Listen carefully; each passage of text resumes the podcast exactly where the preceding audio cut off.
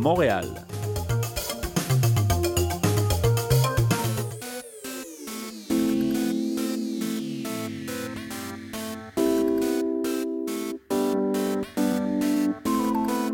CIBL 105 Montréal. CIBL, 40 años en el corazón de la cultura. Au son du scratch, il sera très approximativement midi.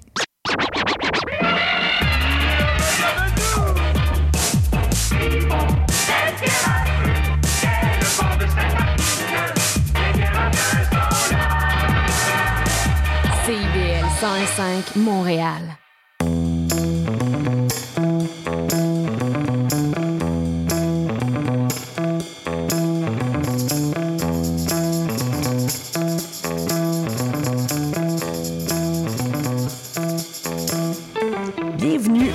À Intention Inc., l'émission où nous célébrons l'entrepreneuriat sous toutes ses formes. Nous sommes dans les studios de CBL, coin Sainte-Catherine et Saint-Laurent. Et comme chaque semaine, on a le plaisir de rencontrer des personnes d'exception qui viennent nous parler du secret de leur succès. Cette semaine, nous recevons Mélanie Vincent, entrepreneure, co-instigatrice et directrice générale du Festival Coué à Québec. Elle est également enseignante à l'École des dirigeants des Premières Nations propulsée par l'École des dirigeants du HSC Montréal, qui est un partenaire de contenu de notre émission, on aime le souligner.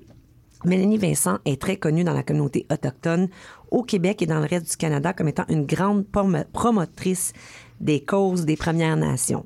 À travers sa firme de gestion MV Management, qui a été fondée en 2007, elle offre des services de gestion euh, des projets de communication Premières Nations du Canada. Mélanie a piloté une pléthore de mandats au fil des années. Je vais vous donner quelques exemples. Comme consultante à titre d'adjointe exécutive et attachée politique du chef de l'Assemblée des Premières Nations Québec-Labrador de 2007 à 2021. Elle a coordonné des tournées d'information dans des nombreuses communautés, dont celle de 2012 pour le recours collectif sur la taxe sur le carburant.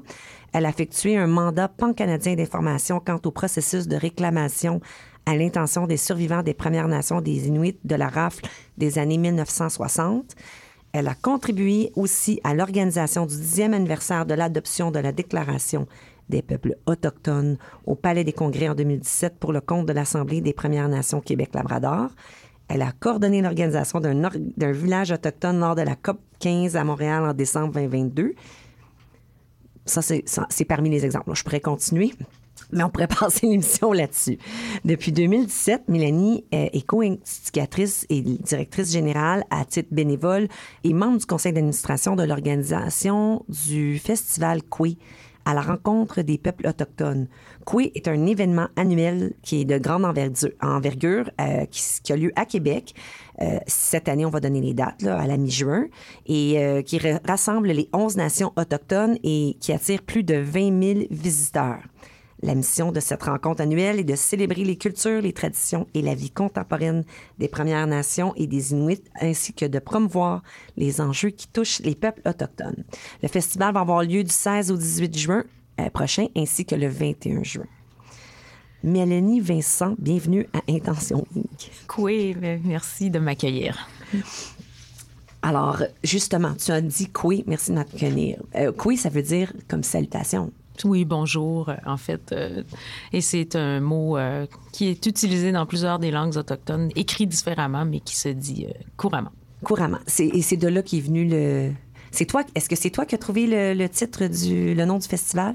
Ben, en fait, on était deux, trois personnes à réfléchir, euh, mais ça tournait autour de ça parce qu'on on se demandait quoi, comment vraiment, parce qu'on voulait vraiment que ça soit axé sur les 11 nations autochtones au Québec. Et euh, donc, euh, on a découvert un peu, là, on a un peu décortiqué, si on veut dire, comment on pourrait dire aux gens, aux visiteurs, venez à notre rencontre. Alors, de dire bonjour à la rencontre des peuples autochtones, c'était quelque chose de facile à dire, quelque chose de simple. Ça veut tout dire aussi, donc euh, c'est pourquoi on a choisi le nom à l'époque en 2017. Oui. Puis ça- en plus, je trouve que c'est marketing comme nom. Ça se dit bien, ça a une belle euh, euh, consonance. Quoi. C'est facile à tenir. Alors, euh, bravo pour, pour le choix du nom du festival. Avant qu'on parle de tout, de tout ce que tu as accompli, de ton côté entrepreneur, j'aimerais que tu nous parles de toi. C'est qui Mélanie Vincent?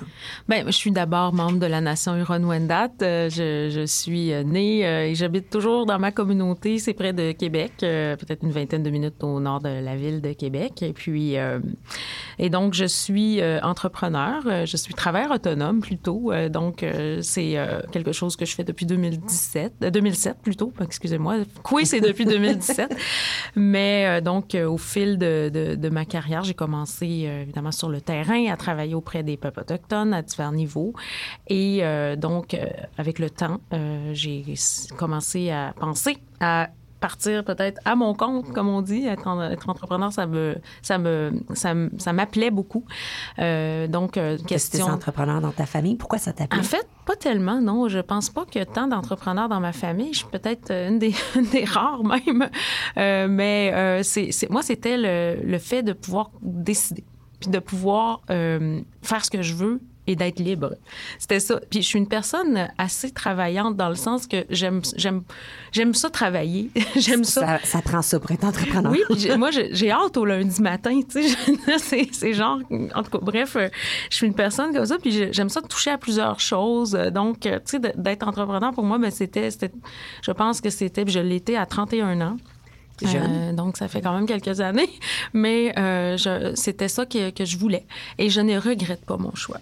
Non? non. Il n'y a jamais eu un moment où tu t'es dit pourquoi? Parce que tu avais des, quand mm. même, tu avais des beaux mandats, puis tu étais du côté, euh, on l'a parlé, tu travaillais mm. avec, avec le grand chef des Premières Nations.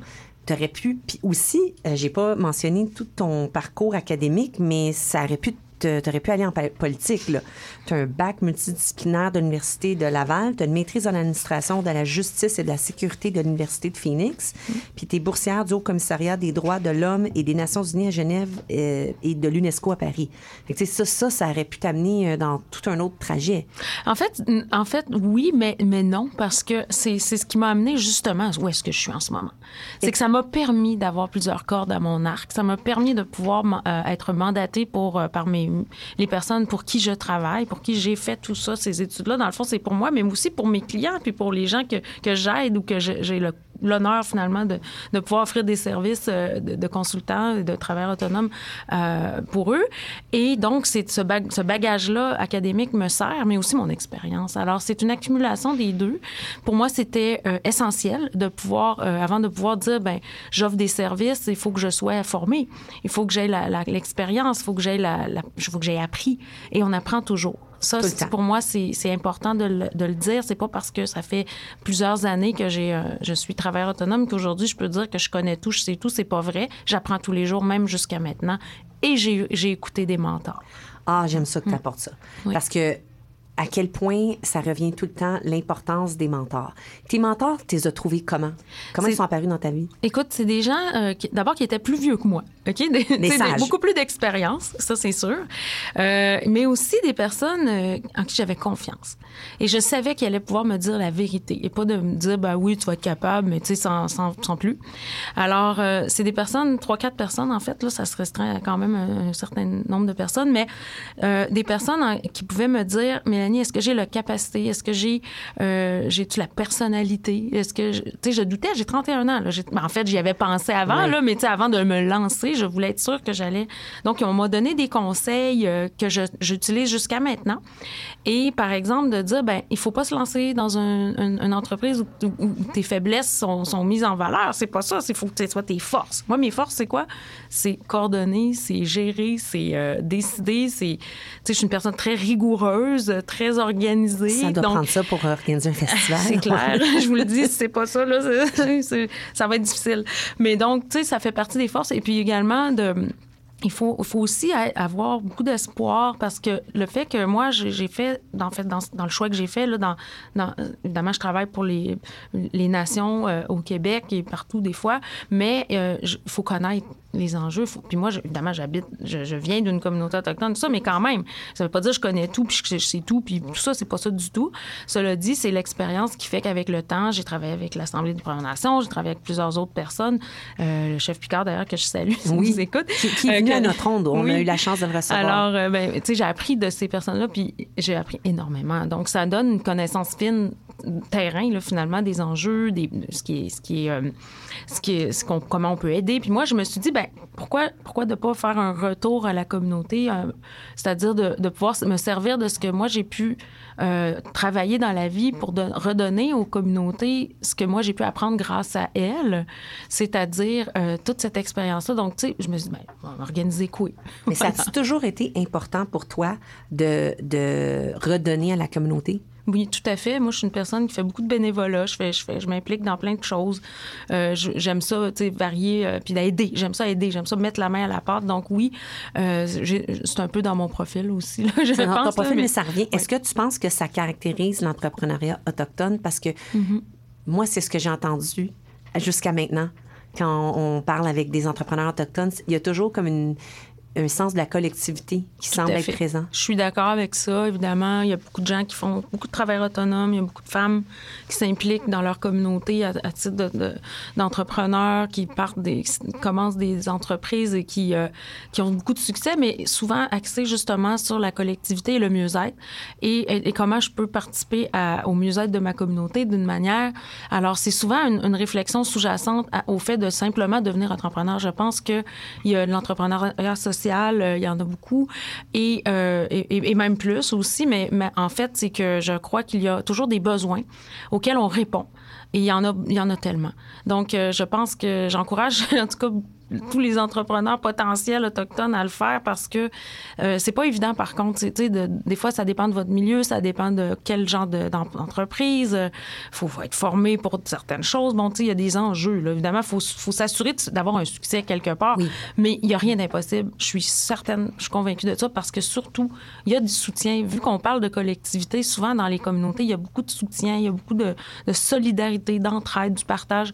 Donc euh, je pense que si quelqu'un veut euh, vraiment partir sa, compagnie ben il y Ils ou aura elles ne seront pas seuls. non, puis il y a des organisations qui gravitent autour du développement économique, social et tout. Donc, je pense qu'il y a des conditions euh, favorables euh, en place et, euh, et, et on n'est jamais si bien servi que par soi-même. Tu sais, on a souvent, on, on- on a beaucoup de capacités au sein de nos, nos nations. Il y a une jeunesse incroyable en potentiel et tout, donc qui peut développer Est-ce que vraiment. la jeunesse revient, reste maintenant dans les communautés? Ben de plus en ben, je- écoutez, je peux pas vous donner de chiffres en ce moment, mais tu sais, je peux parler de ma communauté Oui. là, parce que je vais pas parler au nom de personne. Je parle vraiment au nom personnel aussi, évidemment là, mais euh, je, je pense qu'il y a beaucoup d'intérêt euh, pour revenir dans sa communauté. Il y a des gens qui n'ont pas le choix de, de sortir de la communauté pour évidemment aller étudier, euh, bon pour des raisons personnelles Ouais. ou d'autres raisons, peu importe.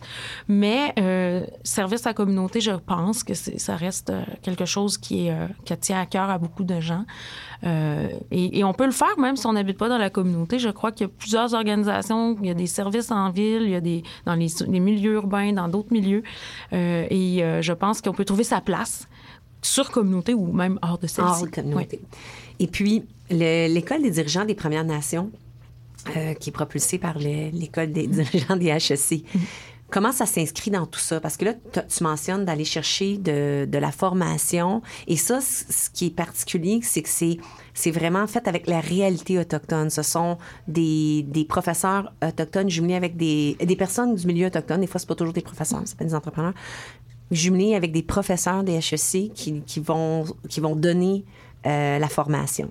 Ben, c'est ça. Moi, je, je suis pas enseignante, hein, Ah. je suis formatrice. Formatrice. oui, puis j'ai- un co-formateur. Hein, je, on est pas, je suis pas seule et j'ai pas donné beaucoup de, de formations jusqu'à maintenant. J'en ai à- qui sont à venir. sont à venir. Mais euh, donc euh, oui, euh, je pense qu'on peut euh, utiliser les compétences, l'expérience surtout des gens qui sont euh, comme moi, ben av- avec une expérience terrain dans un disons dans un domaine précis pour aider les gestionnaires, les dirigeants à pouvoir euh, cheminer euh, ou, ou faire leur travail parce que ce sont des gens qui ont déjà des, des postes ou des, des- qui occupent des fonctions importantes là, dans les communautés ou dans des organisations autochtones et même à, à titre personnel, entrepreneur et tout. Donc, euh, si je, je pense que c'est une excellente initiative. Et puis d'ailleurs, ça fait partie. Là, je me souviens à l'époque quand je travaillais avec euh, l'Assemblée des Premières Nations, on avait fait un, un plan d'action euh, racisme contre le racisme et la discrimination. Il y avait plusieurs actions là-dedans. Il y avait beaucoup de, de, de, de- disons, d'actions parallèles qui viennent en, en lien avec la, toutes la, les appels à l'action de la Commission Vérité et Réconciliation, tout ce qui est sorti de la commission vient, des choses comme ça. Donc, je me souviens qu'on a plus ou moins. Donc, utiliser aussi ces actions-là ou ces recommandations-là pour mettre de l'avant des choses. Et le chef Picard avait à l'époque initié avec euh, Manon euh, Janotte, euh, Oui, que vous connaissez, qu'on a et également. Oui, alors donc, les personnes qui ont mis en place le- l'école des dirigeants, bien, ça fait, c'est dans la foulée de tout ça. Donc, je pense Oui. que, je pense que c'est de prendre, encore une fois, je le répète, il y y, y a tellement de choses à faire, puis on a des besoins. Donc, ça, ça en était un, ça, très- répond à c'est très besoin. concret, puis Oui. ça encourage l'entrepreneuriat autochtone. Quand tu dis aller s'outiller, il y a plein de gens qui ont plein d'idées, puis là c'est puis en plus là c'est c'est un, un écosystème de mentors. Donc ça, ça, c'en est une initiative concrète pour pouvoir développer l'entrepreneuriat qui existe déjà, mais pouvoir le faire comme plus bonifié, on pourrait dire, euh, par, en regroupant toute la connaissance, on pourrait dire, à une même place. Exactement. Puis, tu sais, je suis vraiment contente de pouvoir, euh, d'avoir euh, la chance de, de, de former quelques personnes euh, à mon niveau, tu sais, donc euh, selon mes connaissances à moi, qui portent surtout sur la communication de crise et en situation d'urgence, justement. c'est ça ta spécialité? Oui, en fait, oui, c'est Oui, comment? justement j'ai cette corde à mon arc en fait et donc j'en suis bien fière d'ailleurs puis c'est c'est peut-être moins connu d'ailleurs dans, dans, dans le- la plupart des choses que je fais là, dans la vie mais euh, oui euh, c'est c'est cette connaissance là de, de la manière dont on peut gérer des crises euh, plan Ça communication prend et tout. quoi quand on est en pleine crise? Là, puis t'en as connu des importantes, là, justement après des commissions. Puis Ça prend de la préparation.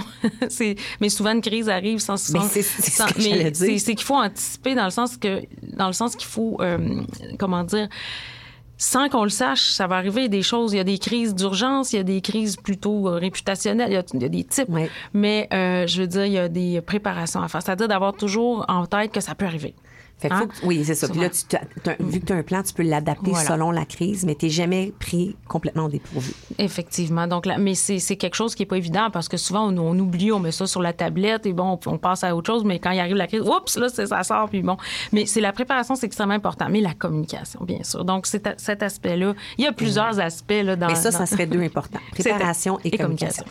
Est-ce que tu avais ça quand tu as décidé de te partir comme entrepreneur? C'était quoi ton intention? Tu, l'as dit tantôt. Tu as dit, OK, je voulais réaliser, dans le fond, ma propre vision. Puis là, tu t'étais préparé, puis tu avais tes mentors. C'était quoi ton projet entrepreneurial? Là, que tu, tu dis, je me voyais accomplir X? Ouf, bonne question. Euh, je, disons que je voyais à court terme à l'époque. Peut-être qu'aujourd'hui, je, je, je verrais à plus long terme. Mais tu sais, moi, à l'époque, j'avais, comme je disais, j'étais quand même assez jeune.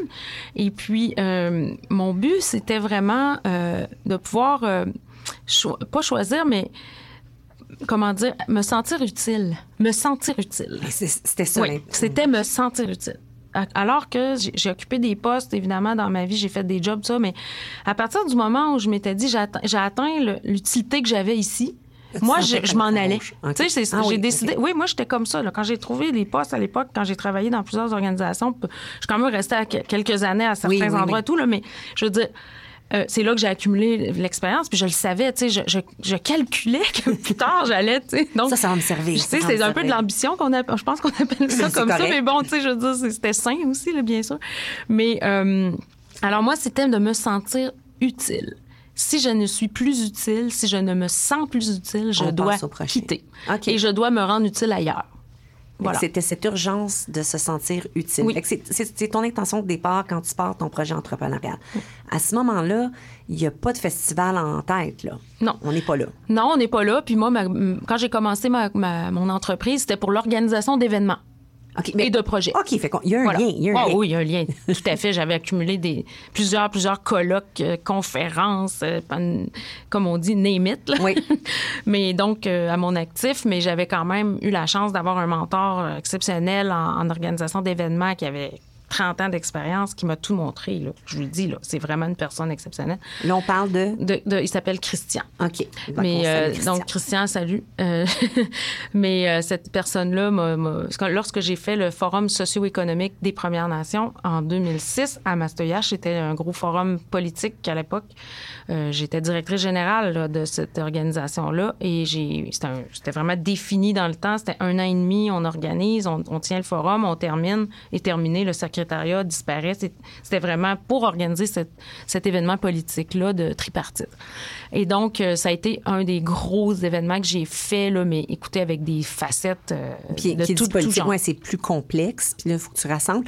Comment on fait pour rassembler justement des, des gens qui sont pas nécessairement avec le même intérêt, qui viennent pas avec la même réalité, dans un contexte comme ça, parce que ça va au-delà de organiser, il y a des, tu peux organiser euh, une soirée bénéfice. C'est pas la même chose qu'organiser quand tu as, t'as des intérêts politiques aussi derrière tout ça. Ben, la, première chose qu'on a fait, c'est consulter les communautés autochtones, les, les, nations qui étaient impliquées. Parce que toutes les nations, en fait, on a fait une tournée de, besoins.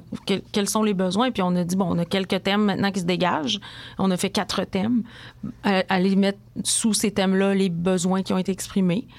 Et ensuite, de pouvoir engager les parties impliquées dans, selon ces besoins-là, les engagements, qu'on appelait les engagements, là, dire, ben, qu'est-ce qu'on peut faire maintenant parce que tel, tel, tel besoin? Alors, il y a des choses qui ont été faites, il y a des choses qui ont été réalisées, il y a des choses qui n'ont pas été réalisées, mais il y a des choses qui, qui perdurent jusqu'à maintenant. Donc, euh, il y a des, euh, je- oui, effectivement, il y a des, il y a des, ça date de- du forum socio-économique, on peut en parler longtemps, là, mais euh, bref, euh, oui, donc c'était de vraiment s'ancrer avec les besoins du milieu. Euh, je pense que c'était la condition essentielle de base. Cela dit, tout n'est pas faisable là, pour les gouvernements, puis les, les gens qui étaient impliqués, puis les ministères et tout ça dans tous les niveaux. Il faut, faut quand même comprendre ça, mais euh, je pense que ça a donné un bon tremplin Oui. pour plusieurs initiatives là, qui ont pu voir le jour. Et je- j'en nomme une parce que de mémoire, ça vient de- du forum, c'était le pavillon des premiers peuples à l'UCAT.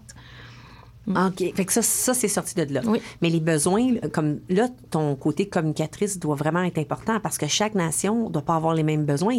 Et et ce que je comprends, c'est que quand une nation comme, comme la tienne, qui est à 20 minutes d'un centre-ville, c'est pas la même réalité qu'une qui est éloignée en région. Effectivement, c'est donc c'est la raison pour laquelle c'est très important justement d'aller, euh, disons, euh, évaluer ou enfin, pas évaluer, mais aller euh, écouter les besoins du milieu. Tu sais, c'est pas euh, c'est pas quelqu'un de qui, qui vient pas de la communauté va dire c'est quoi vos besoins. Tu sais, je veux dire, les personnes sur le terrain de la communauté sont les plus aptes à répondre à leurs Ouais. propres besoins ou à savoir qu'est-ce qu'ils ont besoin. Donc c'est, c'est pour moi c'est évident. Mais euh, après ça traduire tout ça dans des engagements politiques et amener ça dans un niveau euh, donc décisionnel ça ça m'appartenait plus. Moi moi je faisais le travail de terrain aller débroussailler tout ça organiser la logistique etc etc mais ça appartenait à des groupes de travail. Il y avait des tables Oui. tripartites qui, qui travaillaient sur des thèmes et tout ça. Ça a mené à un rapport bon avec des engagements. Ouais. et c'est, c'est ce qui a été fait. Mais ça a été un gros tournant dans, dans ma, ma carrière à moi. Pourquoi? parce que c'est ce qui a fait que j'ai appris le plus. C'est-à-dire, sur un an et demi, là, c'était comme un, un accéléré. accéléré. On- je vous le dis, c'était vraiment un, un- pas un cours, mais... Puis en plus, j'étais, j'étais directrice générale. C'est encore Donc, plus qu'un cours parce que tu pas Ouais. le choix. Là. puis moi, je me donnais sont- pas le droit à l'erreur. Tu sais, je veux dire, alors qu'il faut être un peu indulgent parfois, mais tu sais, j'étais très exigeante envers moi-même, très, très exigeante envers les autres aussi. Est-ce que ça fait partie de toi, ça? Un peu, oui, effectivement. Ça, c'est un, c'est une chose qui fait partie de moi. C'est d'ailleurs pourquoi je travaille à travers autonome comme ça. Mais je suis pas, je suis exigeante envers moi-même, mais je peux l'être envers d'autres personnes, mais tu sais, de manière bien aujourd'hui beaucoup plus, euh, beaucoup plus posée, là, que tu sais, avec l'énergie euh, et tout ça qu'à l'époque euh, j'avais, puis j'ai encore quand même, mais je veux dire, on apprend avec le temps et on, on sait que tout le monde ne vit, ne vit pas au même rythme, tout le monde ne travaille pas au même rythme. Et donc, il faut respecter les autres. Et je pense que c'est ça un leader, c'est d'avoir la capacité de, de respecter, le, le- le- disons, la, les, les forces de chacun. Mm. C'est sage. Et je me permets, on le sent, là, je le sens, ton niveau d'énergie est haut, est élevé. Je, je- je suis capable de, de, de- de tout ça déterminer ça. Quand un leader a beaucoup d'énergie, ce qui semble être quand même assez caractéristique des, des leaders, des entrepreneurs, souvent, c'est des gens qui, qui fonctionnent à un haut niveau d'énergie. Comment on, tu viens de le dire, on, fait pour concilier quand on travaille avec des gens qui sont à un niveau beaucoup plus bas? Parce que ça peut devenir un irritant, ça peut devenir dire, ben là, écoute, là, suis, là, oui, let's go. Ben, c'est là qu'entre qu'en- qu'entre en, ligne de compte la capacité de leadership de quelqu'un. Euh, je pense que c'est là qu'on voit la différence. Euh, un leader positif, quelqu'un de rassembleur, mobilisateur, pas, moralisateur, pas, pas quelqu'un de négatif. Tu sais, je veux dire, c'est c'est là, il faut... Moi, je, me suis toujours dit, tout le monde a ses forces, tout le monde a ses faiblesses ou ses défis. C'est évident. J'en ai euh, comme tout le monde. Puis euh, je pense que euh, quand on vient à travailler avec des gens autour de nous qui sont dans une équipe, moi je suis une, je pense être une bonne leader d'équipe. Je, faudrait demander à mon équipe de quoi. là. Allô, s'ils nous écoutent. Mais tu sais, je veux dire, je, je, je, je- crois et j'y crois fermement que quand on, on- doit diriger, on doit vraiment prendre des décisions, mais et ce de façon ferme, mais aussi de- en respect de tout le monde. Je veux pas qu'il y ait quelqu'un après ça qui se sente Comme une euh, dictature, C'est ça, non, non, pas du tout, absolument pas. Mais tu sais, il faut. euh, faut Mais pas le choix de prendre Il faut des décisions. rassembler pour moi. C'est très important. Puis il faut expliquer ses décisions, il faut communiquer comme il faut. Tu sais, c'est pas des, des choses qu'on qu'on dit, puis au revoir, c'est comme ça que ça va se passer. Non. Il faut. Bon, mais voici la raison pour laquelle on va faire ça comme ça cette fois-ci. Tu sais, Puis j'écoute tout le temps l'équipe, moi. Je me demande, je suis pas moi qui va décider tout, là, c'est pas vrai. Là, je, je, je vais chercher le, le, le, le pouls de l'équipe toujours pour dire, ben, comment on, pourrait aborder cette chose-là à notre festival, par exemple. Alors, souvent, là, les idées viennent pas toutes de moi, là. C'est pas ça, là. Fait que, euh, oui, on dirige, mais il y a bien du monde derrière tout ça. Oui, T'as le mot final, mais tu prends le pouls de ton équipe. Oui, toujours. Puis j'entends toujours le mot communication qui revient. Oui. C'est vraiment comme ton, ton fil C'est conducteur. extrêmement important de bien communiquer avec les gens, peu importe que ce soit un niveau personnel ou, ou, travail, tout ça. Donc, tu sais, c'est- c'est euh, c'est un élément de rassemblement, la communication. Fait que je pense que c'est bon de s'en servir de façon saine. Mm. On va parler de Coué. Puis là, on est, il nous reste trois minutes avant la pause. Fait qu'on va en parler beaucoup plus au retour. Mm-hmm. Mais Coué, est-ce que c'était quoi ton intention? Puis comment est venue l'idée de ce festival-là? Ben, c'est arrivé un petit peu comme un cheveu sur la soupe. Ah oui? Je vous dirais oui, parce que à l'époque, en 2017, euh, il y avait euh, le 150e anniversaire du Canada. Rappelez-vous? Hein? Y a-tu quelqu'un qui s'en rappelle? Bon, mais nous, on s'en rappelait à l'époque. Mais tu sais, on s'est dit non, les, on fêtera pas 150 ans les peuples autochtones. C'est, impossible. Y a pas, ça, ça se peut pas. Donc, euh, on, on s'est dit, j'étais à l'A- à l'Assemblée euh, des Premières Nations du Québec-Labrador à l'époque avec le chef Picard qui, euh, qui m'a dit, Mélanie, occupe-toi de ça. Le fédéral nous a appelés euh, pour organiser quelque chose à Québec pour, pour fêter. En tout cas, bon, j'ai dit, OK, je vais, je, vais, je vais débroussailler le terrain. Je vais aller voir ce que c'est. Donc, avec deux personnes de- du gouvernement fédéral à l'époque, euh, d'ailleurs, je les salue, Catherine et Céline, qui sont des ensuite ont, instigé, ont été instigatrices également avec moi du festival. Est-ce qu'elles Euh, elles étaient autochtones ou non, allochtones? non, allochtone. Et puis en plus, ben, c'est parce qu'elle représentait le gouvernement, donc elle, dev- devait donc venir discuter avec moi pour voir qu'est-ce qu'on peut faire. Alors c'est là que est né. On s'est dit, ben, on va faire un, un festival qui, euh, qui va dire, ben, venez connaître les 11 nations autochtones au Québec, Coué à la rencontre Oui. des peuples autochtones, le nom et tout. Le canot, qu'on a, Oui. notre logo, euh, c'était un, lo- un- un petit canot qu'il y avait dans la salle de conférence là où on était. Donc OK, on s'est dit, ah, tiens, le canot. oui, écoute, puis ça a été un, une version du logo, on n'a jamais eu deux. C'est la seule qui est sortie, c'est la seule qu'on a Puis encore jusqu'à maintenant. Oui. Oui. Voilà, fait que c'est- né comme ça. Et puis, euh, ça devait être juste une fois, parce que là, le fédéral avait fourni le- la subvention pour faire le festival, ce qui n'était pas le cas après, mais on s'est dit, ben ça, ça a été un gros succès. là. On l'a fait en septembre, euh, la fête du travail, là, la fin de Oui. semaine, la fête du travail 2017, et puis on a eu un, tellement un bon succès qu'on on s'est dit, on peut pas lâcher, il faut recommencer l'année prochaine. Alors, c'est là qu'on a, là, on s'est mis, en- on a mis l'épaule à la roue pour organiser encore une fois le festival, mais là, en allant chercher divers, euh, diverses enveloppes, bon, tout ça, des commanditaires, et on le refait. Et depuis ce temps-là, ça dure, euh, voilà, depuis ce temps-là, Et, et ça gagne en ampleur. ça gagne en ampleur, oui, parce que de plus en plus. On est quand même un jeune festival. hein. Vous savez, il y a Oui. des festivals qui existent depuis 40 ans. Là, maintenant, je suis un peu dans le, dans- euh, avec des collègues euh, directeurs de festivals. Je commence à connaître pas mal le. le- le- Tu penses de cette Oui. façon-là, là, comment on va faire Oui. durer le, festival encore pour, euh, pour un autre 40 ans? Mais chaque année, as-tu une augmentation de visiteurs? Ben, depuis, écoutez, on a eu la pandémie, nous. hein. on, est, Ah. on a eu 2017 jusqu'à 2019. Après ça, oups, pandémie. Puis là, on revient. Bon, écoutez, on a changé d'endroit, on a changé de date. On a eu à peu près, euh, je vous dirais, 20 000 visiteurs l'année passée. On a fait une étude. 20 000, c'est parfait. Écoute, le site était plein. là. Je veux dire, je vois pas comment il pourrait en avoir plus quasiment, mais on invite tout le monde. C'est à- un beau problème. tu devras changer de site à ce moment-là. Au retour, Mélanie, là, tu, tu vas nous parler de ta programmation, puis c'est ton bébé, hein? Fait que tu nous parles de, de ton bébé au retour. Sexopop, c'est votre magazine hebdomadaire de vulgarisation sexologique. Qu'il soit question de black love, d'intersexuation, de chemsex, plusieurs réalités sexologiques sont encore méconnues du grand public. Je suis Audrey Lemay, sexologue, et j'ai le privilège de vous accompagner tous les mardis de midi à 13h sur les ondes de CIBL 101.5 dans le Grand Montréal pour lever le voile sur les nombreuses réalités sexologiques contemporaines. Ensemble, nous allons apprivoiser toute la diversité et la richesse de la sexologie humaine. Suivez aussi Sexopop sur Instagram et Facebook. Décadence. Trois heures de musique deep house, soulful house, techno, disco et garage. Décadence. Les vendredis dès 22h, Michael Terzian ouvre le bal à votre week-end. Votre week-end. Votre week-end. CIBL, au cœur de la décadence.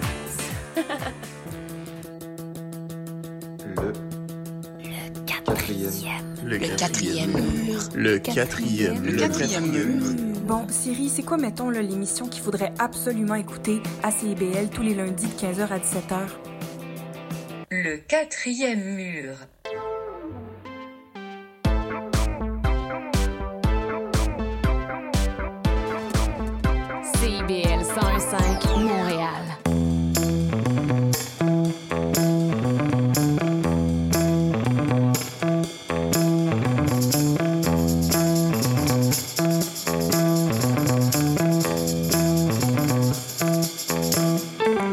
Sommes de retour pour cette deuxième partie d'Intention Inc. au 105 FM avec notre invitée Mélanie Vincent, propriétaire de la firme de conseil gestion MV Management et directrice générale et co-instigatrice du festival Coué à la rencontre des peuples autochtones. Alors, Mélanie, juste avant qu'on se quitte pour la pause, tu as commencé à nous parler du festival. Je voulais que tu nous parles justement, de, que tu nous donnes plus de détails parce que le festival va avoir lieu dans quelques jours. Donc, il y a certainement des gens qui vont entendre ça et vont dire Ah, ça me tente d'y aller. Euh, et puis aussi, mais là, avant qu'on donne tous les détails, on vous garde sur votre appétit un peu. Qu'est-ce que j'ai remarqué que dans les années, les, les éditions antérieures, ça avait lieu plus en septembre. Là, vous faites ça pour la mi-juin. Qu'est-ce qui a fait que vous avez changé? En fait, euh, il y, a, eu une demande spéciale de la Ville de Québec, qui est d'ailleurs un de nos grands, euh, notre partenaire, un de nos partenaires principaux, bien, entendu. Et euh, pour répartir, mieux répartir les festivals à, travers le calendrier estival, on nous a demandé est-ce que vous accepteriez de vous déplacer en juin plutôt qu'être en septembre à la fête du travail. Puis nous, et honnêtement, là, c'était une bonne idée parce que le 21 juin, c'est la Journée nationale des peuples autochtones. Et on s'est dit, ben pourquoi pas? Parce que de un, on pourrait in- in- inclure dans notre programmation la Journée nationale. Donc, ça nous a vraiment plu comme idée. Et on a donc changé la date euh, à cause de ça. Et depuis donc 2020-2021, on est euh, à la place Jean Béliveau euh, et au mois de juin à Québec. Ça vous permet d'avoir le 21 juin. Oui. Puis là, cette année, il y a quelque chose de vraiment particulier. On en parlait. Euh, vous avez une chanson que je pense qui va devenir une in. C'est euh, avec la collaboration de Serge Fiori. Peux-tu nous parler de ce projet-là spécifiquement? Ben écoutez, euh, c'est, c'est- je me suis levée un matin avec la chanson dans la tête, comme on dit, puis j'ai dit, ah, ça serait le fun de l'adapter. C'est quoi dans- la chanson? C'est un musicien parmi tant d'autres euh, d'harmonium, Serge chanson, Fiori, ouais.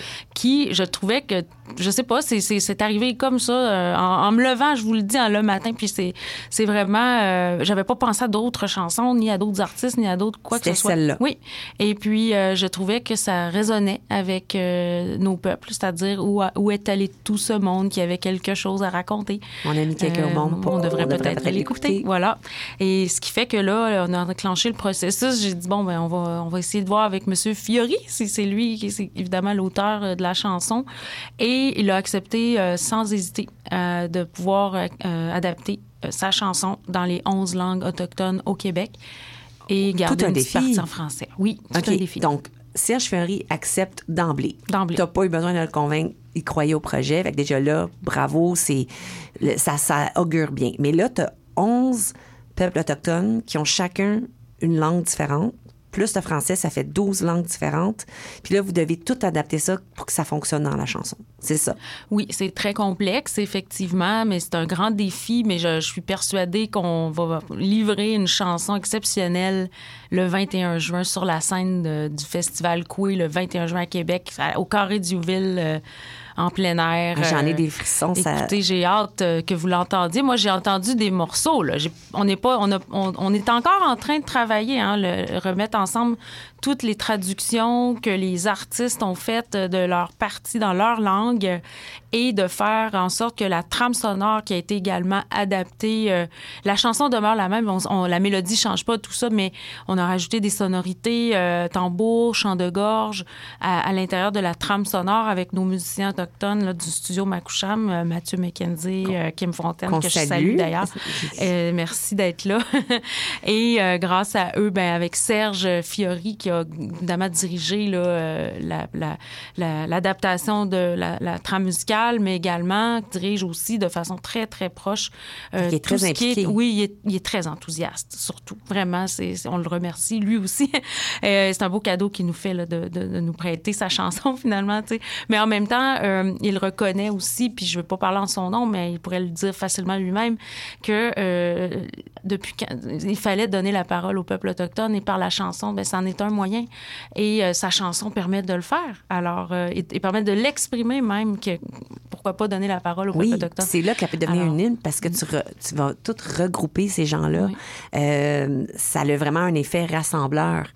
Euh, comme chanson et comme un peu ton, le festival. Tu disais tantôt, vous êtes à 20 000, mais il y a la possibilité que ça, ça ce festival-là. Tu pourrais agrandir parce qu'il semble y avoir une demande. Les gens veulent aller à la rencontre des peuples autochtones. Oui, puis je vous dirais qu'il y a un intérêt là, spécial de la part des Québécois, des Québécoises. On est, nous, c'est une invitation qu'on fait aux gens. Venez nous voir, venez nous connaître. Souvent, il y a des peuples autochtones un peu partout là, sur le territoire au Québec. Euh, des fois, on connaît peu nos voisins. euh, donc, c'est important de pouvoir ouvrir la porte puis de dire, ben, peut-être que ça vaut la peine de venir se connaître un peu mieux plutôt que d'essayer de, de, essayer de, de se comprendre à travers des médias. C'est pas, pas toujours la bonne chose à faire. Alors, le, le contact humain est offert. Euh, il y a d'autres événements aussi. Il y a des powwows, il y a des festivals ailleurs, bon, tout ça. Mais nous, quoi, notre, notre mission, en fait, on a une mission hein, comme, comme quoi organisation, c'est le rapprochement des peuples. C'est le mieux vivre ensemble. C'est le, le- disons, euh, essayer de, de donner une fenêtre, euh, une occasion d'échange réel entre peuples pour pouvoir mieux se connaître. Alors, avec, c'est sûr qu'on peut pas changer le monde non plus, mais pourquoi pas? Ça commence quelque ça commence part. comme ça. Et je pense qu'avec les 20 000 personnes qu'on a par année, on a 20 000 personnes par année quand même qui viennent et qui, je, Je- pense, repartent satisfaits. J'adore. Ben oui, parce qu'ils ne reviendraient pas. Vous n'auriez pas ça à chaque année. C'est déjà le temps d'aller à, à une pause musicale, justement, puis ça tombe bien parce que je pense que c'est des, des invités que vous avez déjà eus au Festival Coué. Tu. euh, Ti- non, je vais te le dire, tu vas me le dire si je le dis comme pas. Tipatichum? Non. Tipachimoun. Tipachimoun, OK. Je, je- je ne suis pas Inou, mais c'est une chanson de, de de effectivement. En fait, c'est ma chanson préférée en langue autochtone.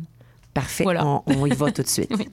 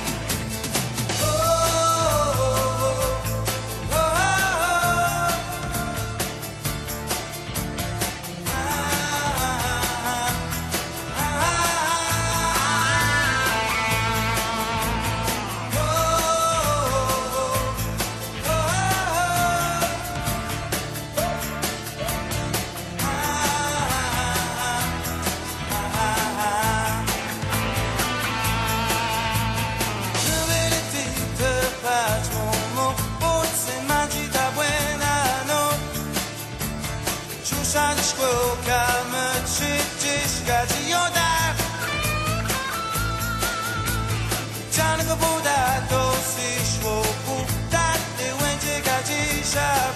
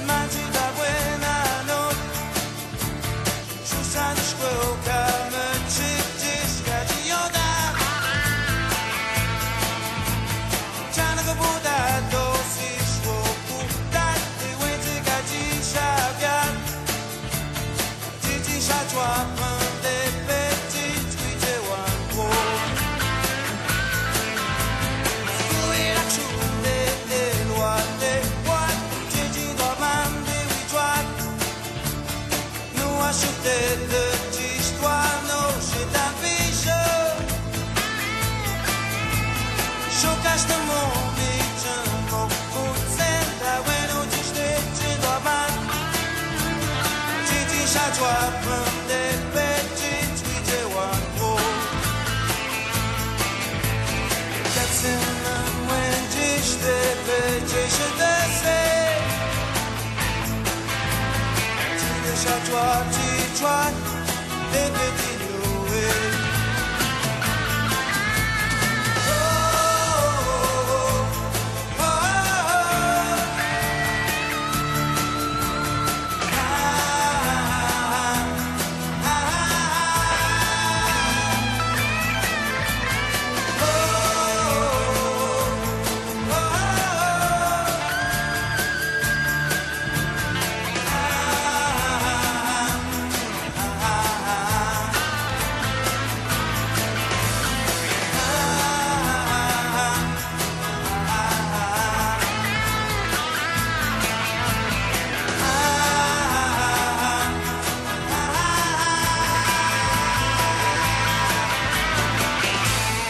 Cachetil ont dû donner euh, toute une performance quand ils sont venus à ton festival. Ah, c'était magique, euh, je dirais. Euh, Cette soirée-là, il il faisait un ciel clair, belle température. C'était, le site était bondé de monde, c'était énergique. Les gens chantaient avec eux toutes leurs chansons. C'était vraiment exceptionnel. Je, c'était ma soirée de coué, moi, en tout cas, à, à mon avis. Là. Puis je veux pas, dire quoi que ce soit. là. Il y a des- on a tous des, Il y a plein de spectacles exceptionnels à mais coué, de ça, mais ça, ça, là... tout était Ça, magique. c'était quelque chose, ouais. C'est pour ça que c'est ta chanson préférée. Ben, ça l'était déjà, mais je le réécoute des fois. euh, je reprends moments, vidéo, là, le moments. moment. Ah oui, c'était exceptionnel, effectivement. Parle-nous justement, là, pendant qu'on est là-dedans, avant qu'on oublie, donne-nous les coordonnées pour que les gens puissent aller voir sur le site parce que tu as, une programmation vraiment complète. Moi, j'ai été euh, épatée. Je suis allée voir ça. Vous avez, tu sais, à tous les niveaux, c'est très, très garni comme programmation. Vous avez même euh, une programmation pour les enfants. Il y, a, des activités qui se font pour les enfants. Donc, si tu peux nous donner peut-être juste peut-être les grandes lignes de la programmation et où les gens peuvent aller voir tous les détails pour le festival? Oui, alors on a plusieurs espaces. Même, je pense que quelqu'un qui veut passer une journée à Coué n'aura pas le temps de tout voir. Alors, allez voir couéfest.com, K-W-E-F-E-S-T.com. Notre programmation complète, détaillée est là. Euh, on a plusieurs espaces. Euh, eff- effectivement, on disait la famille, nous, les enfants, la famille, c'est nos priorités. On veut vraiment que les, les familles puissent venir à Coué, avoir euh, avec les enfants plus jeunes, même des enfants de, de 3-4 ans. Il y a quelque chose à voir, à faire. Alors, c'est intéressant d'avoir... de la fabrication, on a des démonstrations de fabrication traditionnelle de différents objets, de la cuisson de, gibier. Bon, euh, on a également euh, toutes nos activités conférences hein, sur la biodiversité, l'environnement, des thématiques euh, associées à ça avec les savoirs des peuples autochtones. On a également tout l'espace Parlons-en, qu'on parle d'enjeux. On peut poser des questions sur l'actualité ou des situations, peu importe. Alors, on est là pour ça et c'est toujours bienveillant, c'est toujours sécurisant. On a aussi notre espace des prestations culturelles. S'il y en a qui veulent voir des, démonstrations de danse, de pawa, de tambour, on a ça. Alors, la programmation complète, détaillée, heure par heure, elle est sur notre site, quefest.com, du 16 au 18 juin. Puis le 21 juin, ça, c'est différent. C'est à Place Diouville. Euh, le festival du 16 au 18 juin, ce- c'est à Place Jean Béliveau, à côté du Grand Marché de Québec, Centre Vidéotron, euh, sous le boisé. C'est magnifique comme site en passant. Et notre spectacle le 21 juin, c'est là qu'on concentre nos prestations musicales. Notre grand concert commence à 14 h, ça finit à 23 h. C'est gratuit, tout ça, euh, toutes nos activités. Donc, la famille, peu importe l'âge, tout le monde est bienvenu. Et le dévoilement de la Et chanson. la chanson de Serge Fiori en soirée le 21 juin, on le fait sur la scène de Coué, à- au Carré Duville. Un autre moment magique. Je te vois les yeux pétillants là, quand tu parles de ton festival. Mélanie Vincent, est-ce que maintenant tu te sens utile? Absolument. Euh, plus que jamais, je pense. Mais euh, je veux dire, c'est en faisant des choses comme ça qu'on se sent utile, effectivement. Puis j'encourage tout le monde à faire des initiatives, qu'elles soient petites ou grandes. Euh, je veux dire, je pense que c'est c'est le retour de l'ascenseur pour moi. Et puis je pense que il faut qu'on ensemble on peut continuer, on peut faire beaucoup de choses, on peut ouvrir nos cœurs, nos mains à, nos frères et sœurs. Et donc je pense que c'est c'est un geste qui est, qui- qui est posé, mais qui invite tout le monde C'est un à geste vers, vers, vers l'autre. C'est vraiment d'aller à la rencontre et ouvrir, euh, comme tu dis, son esprit, son cœur vers l'autre. Le, fes- le festival, dans. Comment tu vois ton festival dans 5, 10, 15 ans? Bien, je, le vois un peu de la même manière, en fait. C'est qu'il faut continuer à faire. tu sais, on, a une belle formule, alors ça, ça va comme ça, mais ce que je veux dire aussi, c'est que ça n'existerait pas, le festival, sans les, nations, les personnes, les, personnes qui, prennent le temps de venir, euh, disons, euh, expliquer partager, échanger avec le- les visiteurs.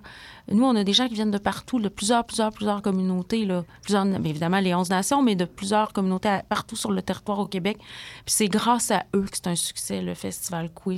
Oui, ça nous prend... Je suis là pour organiser, mais c'est, le véhicule est là, donc c'est... C'est, C'est un grand moment de rassemblement Oui. et de, et de partage aussi que des gens redonnent. Les communautés redonnent. C'est généreux de leur part de C'est venir. c'est dire- exactement ce que je voulais dire. C'est la générosité de nos gens, nos peuples. Ça fait partie des, des valeurs et je pense qu'on le, on peut le sentir quand on vient à Coué.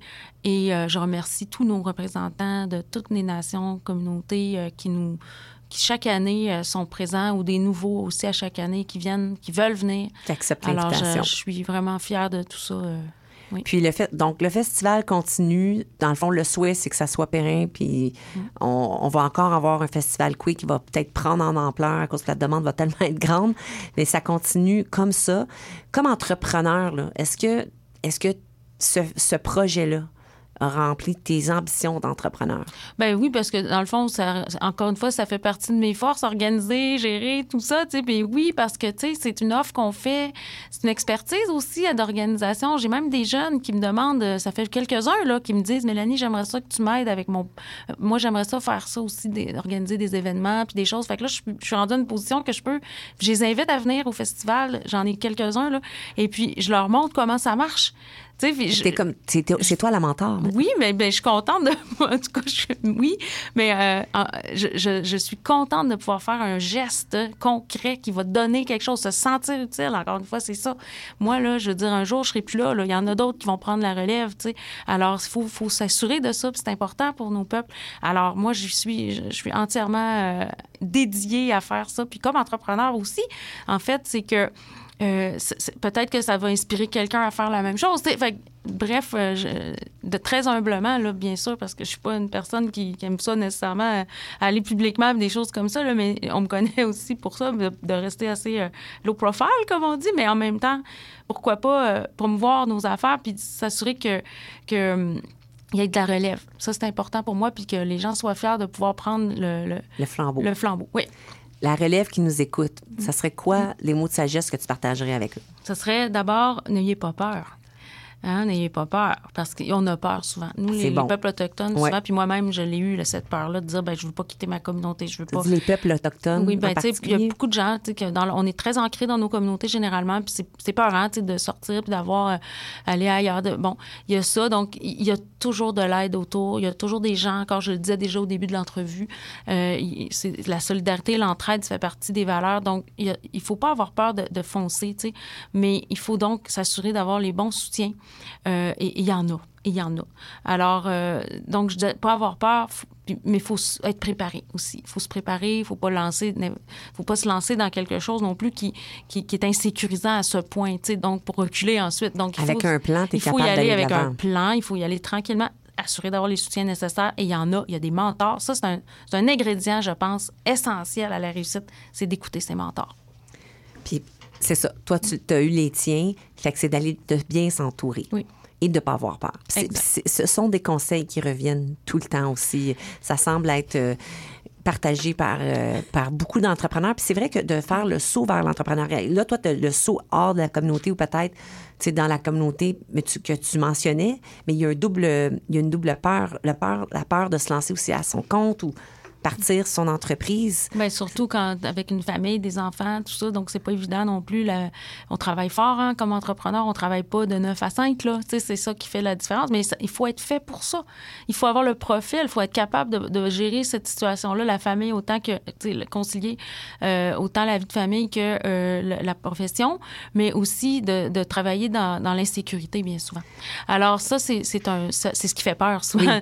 Mais il faut, d'où l'importance d'écouter ses et d'être bien préparé. Mais c'est quoi le profil? Parce que tu dis, il faut avoir le profil. C'est quoi le profil? Ben, le profil, tu sais, quelqu'un qui est bien dans un encadrement, qui aime bien avoir des. travailler avec euh, des, des, des paramètres euh, établis déjà ou qui, euh, qui, qui sont exécutés, des tâches, c'est facile pour eux plutôt que de les, les, de les, de les dicter, si on veut. Ouais. Ben, moi, c'est ce que je dis comme profil, dans le sens que euh, quelqu'un qui est entrepreneur va devoir prendre des décisions, va devoir être, faire son cadre, va falloir, va devoir se débrouiller, va devoir, tu sais, il est un peu seul, tu sais, mais pas seul dans le sens euh, euh, qu'il y a des en- l'entourage, qu'il y a du soutien, tout ça, mais tu sais, je veux dire, tu es le capitaine dans le bateau. Oui. Hein? Donc, tu sais, c'est ça, là. Donc, c'est c'est- là où tu vas tourner à gauche, à droite, aller tout droit, à reculer, ben c'est toi qui vas décider.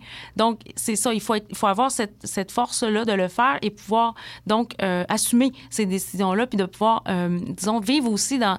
Des fois, tu prends. un- tu fais un geste ou tu, tu acceptes un mandat, euh, ça veut pas dire que, que- que ça va te mener où, mais souvent ça mène à quelque part d'autre de mieux encore. Alors c'est important de s- de- d'avoir cet espoir-là. Mais il y a- donc le profil, moi c'est ce que je dis, c'est d'avoir beaucoup d'initiatives, beaucoup d'ambition, mais aussi d'être capable de gérer. Des fois, ça, ça peut être plus difficile. Tu travailles des heures et des heures. Faut pas là, compter ses heures. Faut pas compter ses heures, ça c'est sûr. Puis euh, donc c'est ce que je dis quand on a un petit peu un profil entrepreneurial. À mon, à mon expérience, à mon niveau, enfin. Et la passion. Et la passion, écoute, ça, c'est le jour où vous avez plus le goût de vous lever le lundi matin pour travailler dans votre business. Peut-être que c'est le temps de changer. de ouais, retraite ou changer, ou changer de plan. Il ne reste que quelques minutes, puis j'ai le goût de, de te les donner pour que s'il y a des messages que tu veux passer par rapport à Coué ou en général ou aux gens impliqués, euh, on le mentionnait tantôt, il y a une majorité de la majorité des visiteurs à Coué sont allochtones. Faut le dire, c'est c'est fait que donc il y a, il, y a- il semble je peux pas parler pour les gens, mais on- est-ce que tu as, l'impression que c'est qu'il y a une ouverture vraiment de vouloir aller vers à la rencontre Ah oui. des peuples, puis de mieux se comprendre entre communautés? Définitivement, c'est notre public cible aussi, hein, les- le, le monsieur, madame, tout le monde. Et euh, on a beaucoup de gens des peuples autochtones aussi qui viennent, bien sûr, là, mais tu sais, il y, a- il y a quand même euh, majorité, là, comme je disais, c'est un festival euh, très ouvert. Euh, donc, on a même de plus en plus de groupes scolaires. Des, là, tout à l'heure, je recevais justement une demande d'un groupe de personnes âgées, d'une résidence de personnes âgées qui veulent venir en Ah, groupe. c'est bon. Tu sais, je veux dire, ça, c'est- nouveau depuis l'année passée, là, puis cette année, c'est très fort. Ah La oui? demande est, est très forte cette année pour venir en groupe. Alors, on a même développé un circuit de visite de Coué cette année qu'on n'a jamais fait avant parce qu'on n'avait pas de la besoin. demande. Oui, à cause de la Puis demande. pourquoi tu penses que c'est... Ben, on devient, je pense, euh, la notoriété du festival augmente. On n'est pas très vieux, comme je disais, on n'a pas 40 ans d'existence, mais c'est sûr que là, la curiosité augmente, puis peut-être que l'attrait aussi envers les peuples autochtones, on en parle un peu plus. On, a plusieurs, euh, disons, véhicules maintenant, tu sais, la musique. euh, on a des gens comme Mathieu qui, sont mieux connus maintenant, qui font, qui prennent le bâton de pèlerin puis qui disent, ben, le- dans les radios, il devrait avoir plus de, de contenu autochtone, des choses comme ça. Donc, de plus en plus, il y a une place, je pense, dans la- la sphère euh, publique pour euh, les enjeux autochtones euh, et c'est tant mieux. Donc, peut-être que ça vient aider aussi notre festival à, grandir et on en fait partie de cette solution-là aussi. Donc, il y a un virage qui est, en train de se faire. Alors, l'invitation est lancée pour les gens. Aller à la rencontre. C'est un beau festival, c'est à l'extérieur, il y a de tout, la musique et, les commentaires, les gens reviennent année après année. Alors, bravo, bravo d'avoir créé ce pont-là, euh, Mélanie Vincent. Et quoi de mieux que de se laisser justement avec ton choix musical euh, les mots de Samia parce que dans le fond la musique fait partie vraiment de intégrante euh, du festival et peut-être aussi comme tu dis c'est une façon de connecter euh, de connecter des gens qui de mieux comprendre ça peut passer par la musique aussi. Donc pourquoi tu as choisi les mots de Samia? Parce que d'abord, euh, Samian, euh, l'album sur lequel figure la chanson Les mots, je l'ai écouté, euh, disons, des dizaines de fois. C'est un album que j'adore. Et même, j'adore tout le reste aussi de son œuvre. Mais euh, c'est une chanson dont les mots, les mots justement, me- m'interpellent. Je pense que c'est euh, contre l'intimidation et tout, donc ça, ça, ça me parle. Et puis, je, je trouve qu'il choisit toujours des mots très justes pour refléter, si on veut, des des situations là, de, qui nous touchent comme peuple et c'est une des chansons qu'on peut écouter. Oui. Alors, euh, bon succès au euh, Festival Coué. Mélanie Vincent, DG du festival. Et euh, merci d'avoir généreusement accepté de venir nous rencontrer. Tu es partie de Québec en plus ce matin, alors on l'apprécie énormément.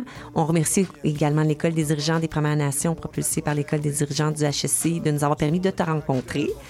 Euh, merci à Alessandre Duplé à la mise en onde et merci d'avoir été à l'écoute d'Intention Inc. comme chaque semaine.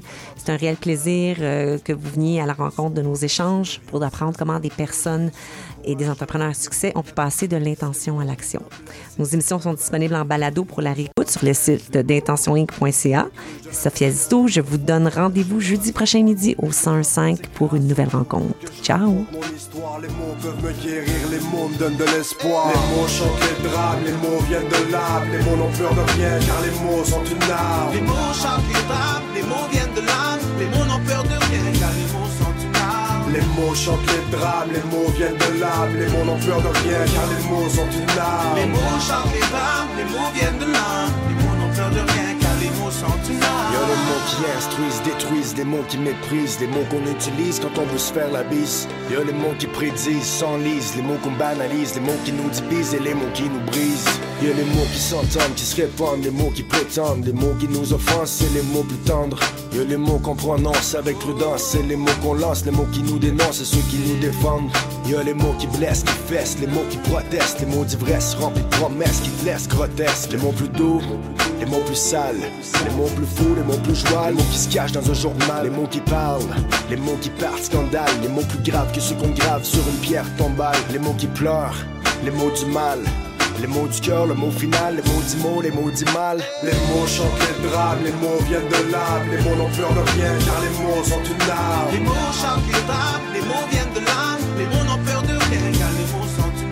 Les mots chantent les drames, les mots viennent de l'âme, les mots n'ont peur de rien car les mots sont une arme. Les mots chantent les drames, les mots viennent de l'âme, les mots n'ont peur de rien car les mots sont une arme. Les mots sont bohèmes, ils prônent le blasphème, ils chantent nos problèmes et les mots récitent nos poèmes. Les mots ont une devise, les mots ont plusieurs thèmes et ils sauvent des vies car ils donnent de l'oxygène. Les mots marquent le temps, racontent le présent, les mots s'envolent et nous éclairent en tombant. Les mots sont optimistes, ils pensent nos cicatrices, les mots nous font peur car ils sont réalistes, ils sont plutôt espiègles. Les mots n'ont pas de règles, ils racontent nos vérités car les mots sont intègres. Les mots valent mille images, s'expriment dans plusieurs langues. Mes mots donnent la vie car mes phrases sont vivantes. Ce qui m'inspire, c'est la vie que je respire. Les peines comme les sourires, la beauté de mes souvenirs et les mots m'ont appris qu'on se doit être sincère. Quand les mots sont du cœur, y a pas que nous libère. Les mots chantent les drames, les mots viennent de l'âme. Les mots n'ont peur de rien car les mots sont une arme. Les mots chantent les drames, les mots viennent de l'âme, les mots n'ont peur de rien car les mots sont une arme. Les mots chantent les drames, les mots viennent de l'âme. Les mots n'ont peur de rien car les mots sont une arme. Les mots chantent les drames, les mots viennent de l'âme, les mots n'ont peur de rien car les mots sont une arme.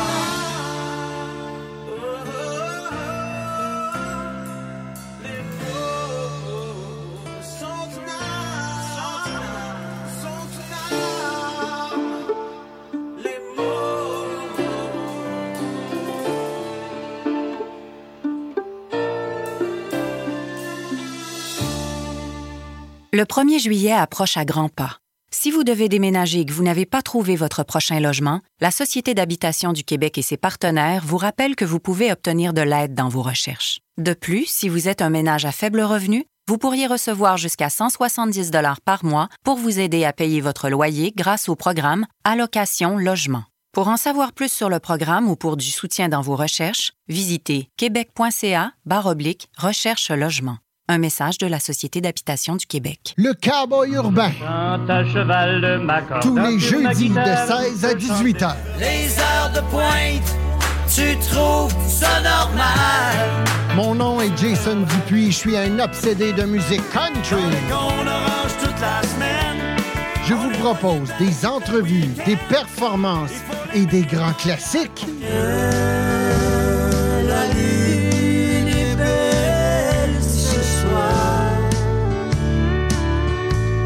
Jeudis de 16 à 18 heures sur les ondes de CIBL.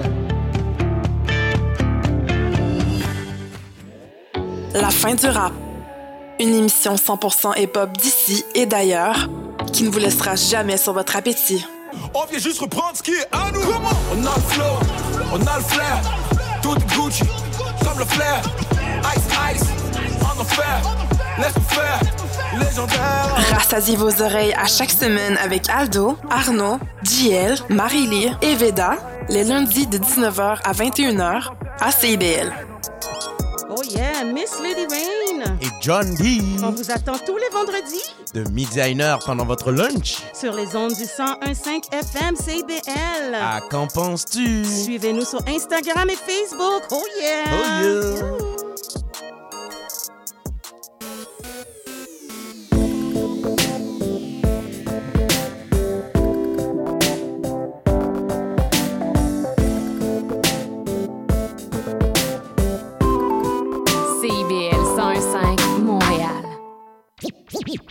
Montréal, Montréal. Alors, ici c'est IBL. On entre en onde bientôt, bientôt, dans 5 minutes. CIBL 105 au cœur de Montréal.